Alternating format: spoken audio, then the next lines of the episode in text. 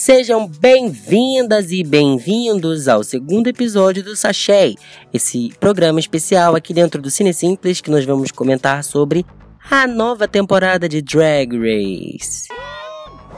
Começando pelo babado quentíssimo desse episódio, porque se o próprio programa fez questão de na cartela inicial anunciar que Sherry Pie está cancelada da final e do Reunited pelas questões recentes colocadas na internet. Eu não vou fazer diferente.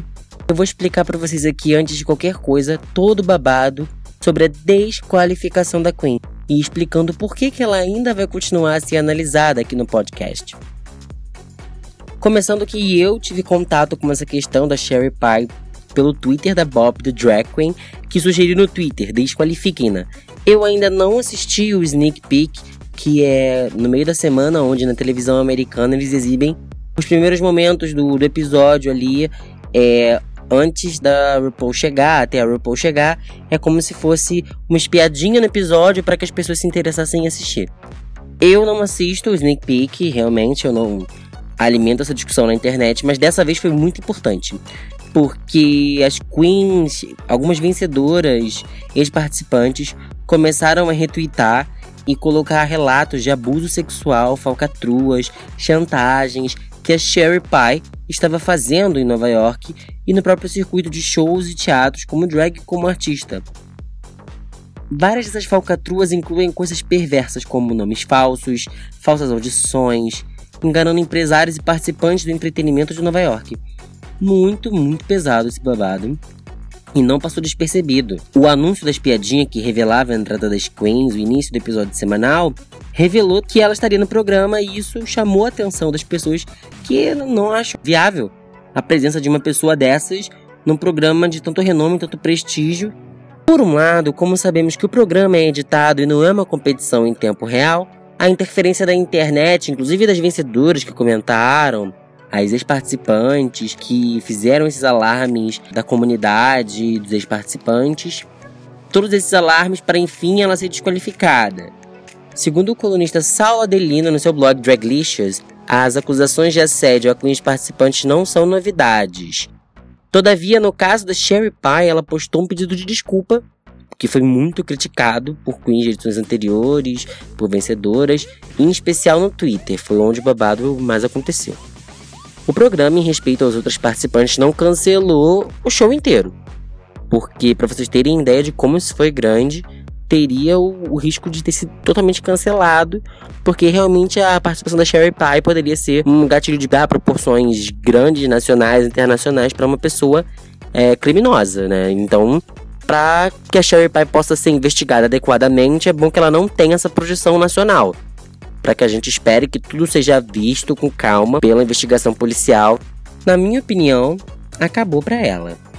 Por tudo que ela foi acusada, ter se passado por outras pessoas, as acusações de abuso sexual, a presença dela no cenário tem que ser reduzida até que se investigue mais a fundo toda essa história para a gente saber mais e ficar mais atento e saber de fato o que aconteceu e o que vai acontecer com ela. Agora voltamos para programação normal dessa Shay sobre o segundo episódio de Drag Race, 12 temporada. Conhecemos Rock M. Sakura, uma queen de São Francisco, Dahlia Sen, de LA, House of Aja. Já conhecemos aqui uma, uma pessoa interpretando uma personalidade conhecida.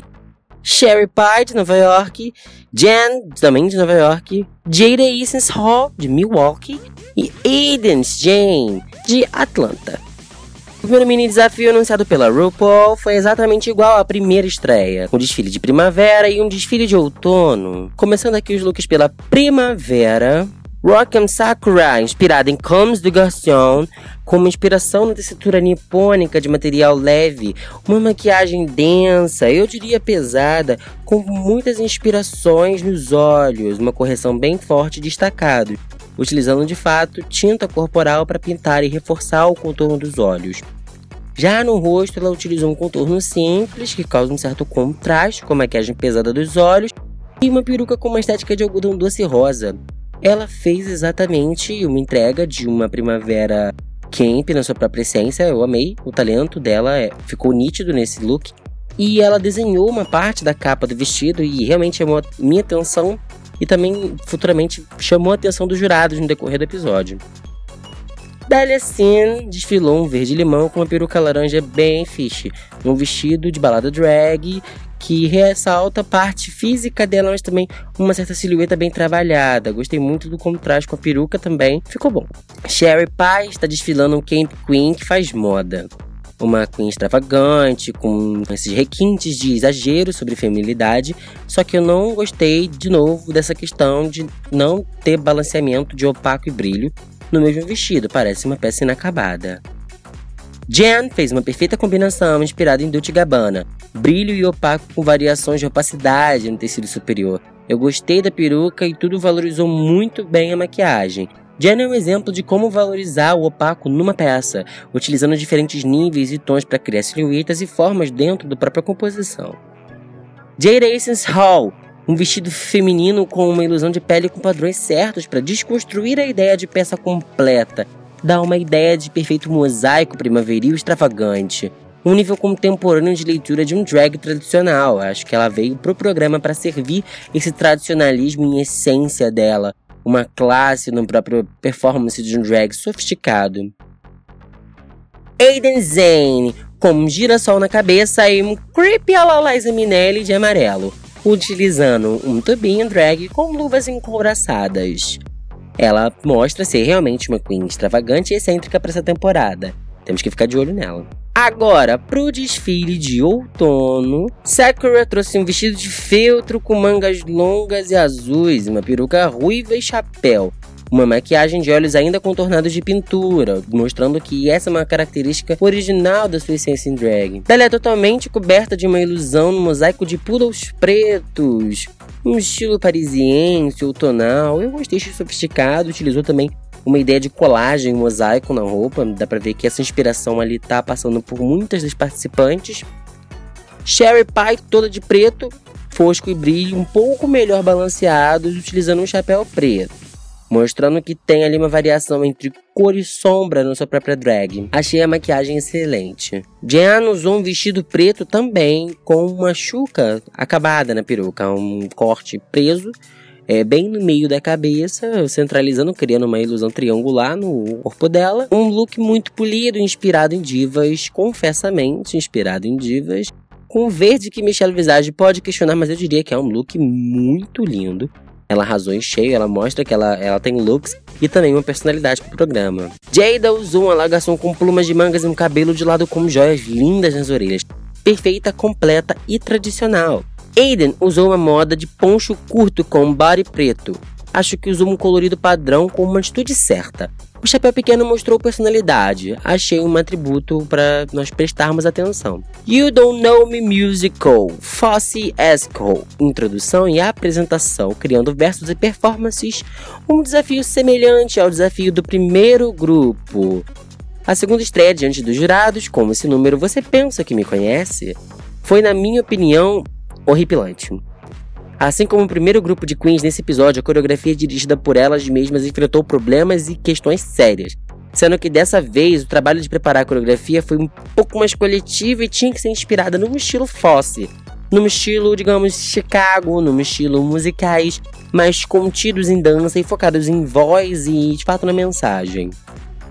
Muitas dessas queens entendiam quais eram as referências que elas tinham que atravessar, mas algumas não tinham as exigências criativas por trás do resultado e o número ficou fraco, muito inferior ao primeiro que nós vimos no episódio anterior, deixando dúvidas quanto ao resultado. Muitas queens usaram de quedas, espacates, artifícios naturais de show drag e não foram o foco principal, que teria que ser uma leitura mais calculada, em expressões e movimentos. Não teve uso inteligente dos pontos fortes. Senti muito o exibicionismo de cada uma, entendendo essa apresentação como uma defesa exagerada de si mesmo, do seu próprio ego e tudo mais. Sherry Pie estava ali na centralidade dos ensaios, mas acabou que ela não conseguiu um diálogo próximo ali com cada uma delas. Todo mundo queria, de fato, interferir e se aproximar da criação.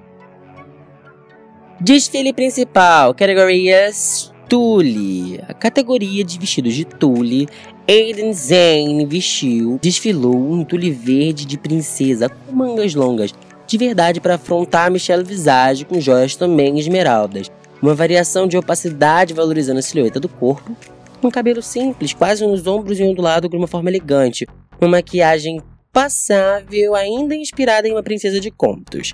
Dália desfilou um tule vermelho bem inspirado nos anos 80, com botas encouraçadas, vermelhos com cabelo cacheado rebelde. Uniu um look vintage com um caimento traseiro no tecido.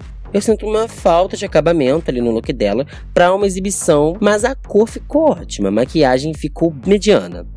Amarrou o tule na cintura no pescoço e mostrou uma falta de acabamento em tudo. Jade Essence Hall magnífico vestido branco de cair com faixas douradas, uma peruca impecável e joias também douradas.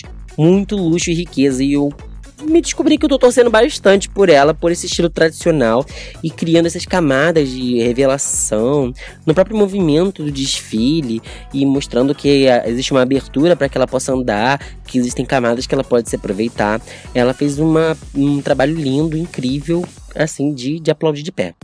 Jada Essence Hall arrasou. Jenny fez um macacão com peruca loura pouco acabado e eu achei fraco diante do restante dos looks. Uma proposta afastada, digamos assim. A Sakura criou um vestido de 800 metros de tule imenso de pompons drag. Uma maquiagem facial bem densa, como ela desfilou no desfile de primavera-outono, mostrando que era uma essência dela valorizar os seus traços faciais, valorizar os seus olhos, né, através da maquiagem. Sherry Pie fez um look engraçado de nuvens de chuva que vendeu uma parte da sua graça de criadora camp ali, de uma arte mais engraçada e teatralizada, que impressionou um pouco o jurado. Uma crítica dos juízes, Grey Gardens vibes no look primeiro desfile foi bem mediana. O fashion show foi mediano e errado. Aiden e Jada elogiadas pela consistência na apresentação, vizinho especial primeiro. Michelle achou Jen inteligente por ir num caminho mais diferente dos tules fofinhos das outras drags. Deixando claro que Jane ao entrar no programa, Jen se revelou uma grande fã do programa, dizendo que realmente assistia e ouvia os podcasts de Drag Race. Rock'em Sakura foi elogiada pela habilidade de desenhar dentro de um look, porém criticada quanto ao seu humor mais engraçado e bobão. O look principal foi criticado por Ross Matthews, que está nesse episódio, que revelou a necessidade de uma certa edição na quantidade exagerada de tule para se tornar um pouco mais tragável e enquanto convidativo. Ross elogiou a presença desse elemento ultra exagerado. Michelle Visage discordou dele. Disse que ela conseguiu, mesmo no exagero, criar uma cintura, criar uma ilusão. Jade e Sherry Pie se destacaram como as melhores do episódio.